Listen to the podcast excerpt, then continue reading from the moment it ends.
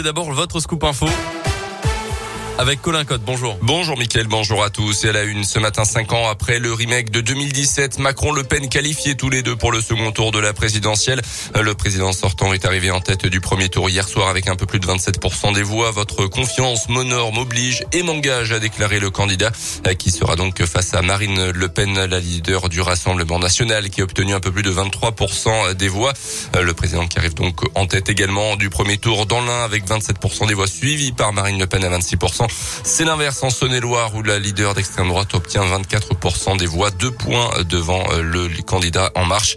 Les soutiens de Marine Le Pen, tout heureux donc hier soir à l'annonce des résultats de ce premier tour dans la région.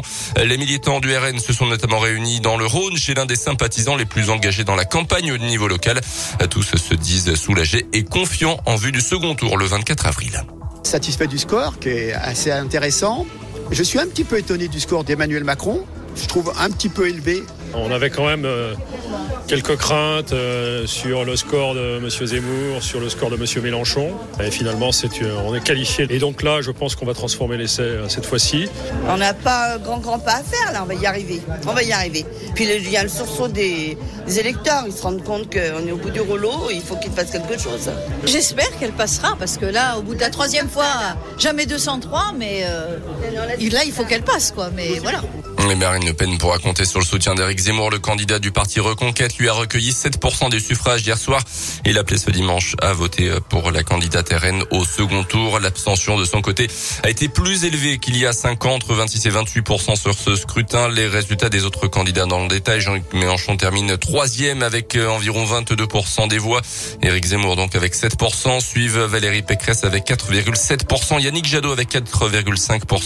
3,1% euh, pour Jean Lassalle, Fabien Roussel Roussel à 2,3. Nicolas Dupont-Aignan à 2%. Anne Hidalgo, la socialiste, passe sous la barre des 2%, le score le plus bas dans l'histoire du Parti socialiste. Philippe Poutot et Nathalie Arthaud ferment la marche dans cet ordre. La gauche qui n'ira donc pas au second tour de la présidentielle. L'union à gauche n'a pas eu lieu malgré les appels répétés au vote utile de plusieurs personnalités politiques dans les derniers jours de la campagne. Les soutiens du communiste Fabien Roussel accusent le coup avec 2,3% des voix. Le candidat en appelle déjà au barrage face à l'extrême droite. Boris Miachon de Bar, élu municipal dans la région.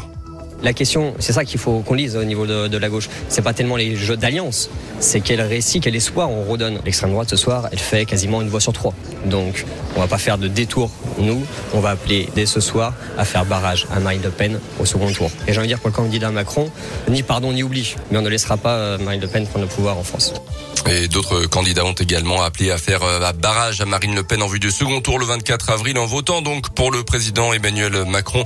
Euh, c'est le cas de la candidate Les Républicains Valérie Pécresse et de l'écologiste Yannick Jadot notamment. On termine avec un mot des sports avec du foot et la Ligue 1 Lyon qui arrache le match nul à Strasbourg. Un but partout hier après-midi. Les Lyonnais sont dixièmes du championnat et euh, recevront les Anglais de West Ham euh, ce jeudi soir en euh, Ligue Europa.